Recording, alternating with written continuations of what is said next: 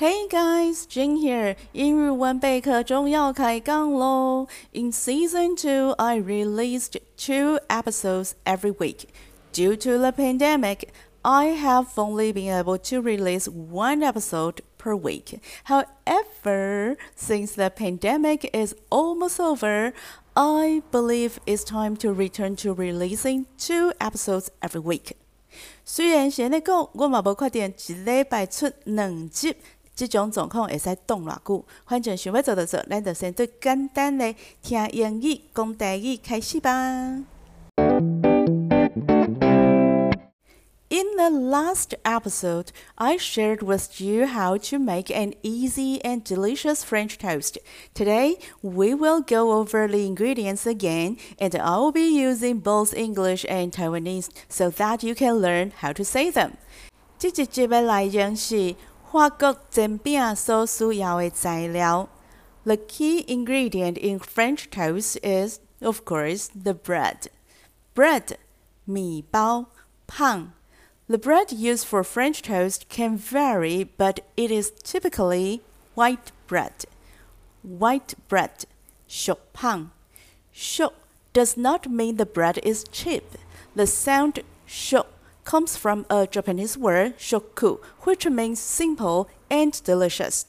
So the bread used in French toast is called chopin, a white bread with a thin, soft crust. Other popular bread choices for French toast include brioche, challah, or Texas toast, which are all rich in flavor and texture but not easy to find in Taiwan. 伫台湾真方便买到的叫做熟胖，其他的有掺料的胖呢，较无适合做法国煎饼。The second key ingredient in French toast is the egg mixture.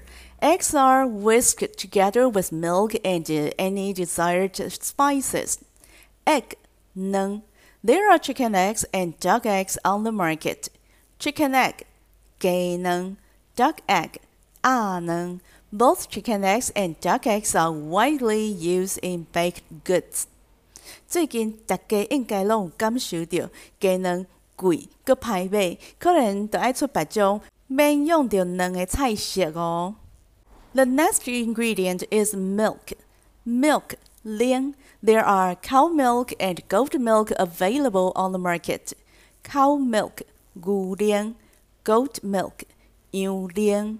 Both are good sources of many nutrients, including protein, calcium, and vitamins. Nutrient 营用 protein 蛋白质 calcium 钙质 vitamin 维生素。用牛奶也是用羊奶来做法国煎饼拢会使，主要是看你有法度接受羊奶的气味无。the rest ingredients are spices such as cinnamon, vanilla, or nutmeg. Spice 香料 cinnamon 肉桂 vanilla 香草 nutmeg 肉豆蔻。这个香料会使掺，卖使卖掺，这在地人的意思。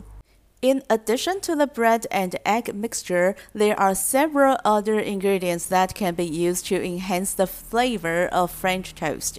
For example, a pinch of salt can be added to the egg mixture to bring out the natural sweetness of the bread. Salt, 盐，用来浸香的鸡卵甲牛奶内底，除了下香料，嘛爱放一寡盐，才袂正正无味。 a sprinkle of sugar or a drizzle of honey can be added to the top of the finished French toast for a sweet and indulgent breakfast treat. Sugar, 糖 honey, bit 煎好的法国煎饼，会使伫煎饼的表面压一寡糖，也是淋一寡蜜起嚟。 安尼会使互爱食甜的人食一个喙笑目笑的心满意足。In conclusion, French toast can be made with a few simple ingredients. The bread, egg mixture, and cooking method all work together to create a warm, comforting, and delicious meal that can be enjoyed by people of all ages. 好，今日分享就到这，咱后回再见喽。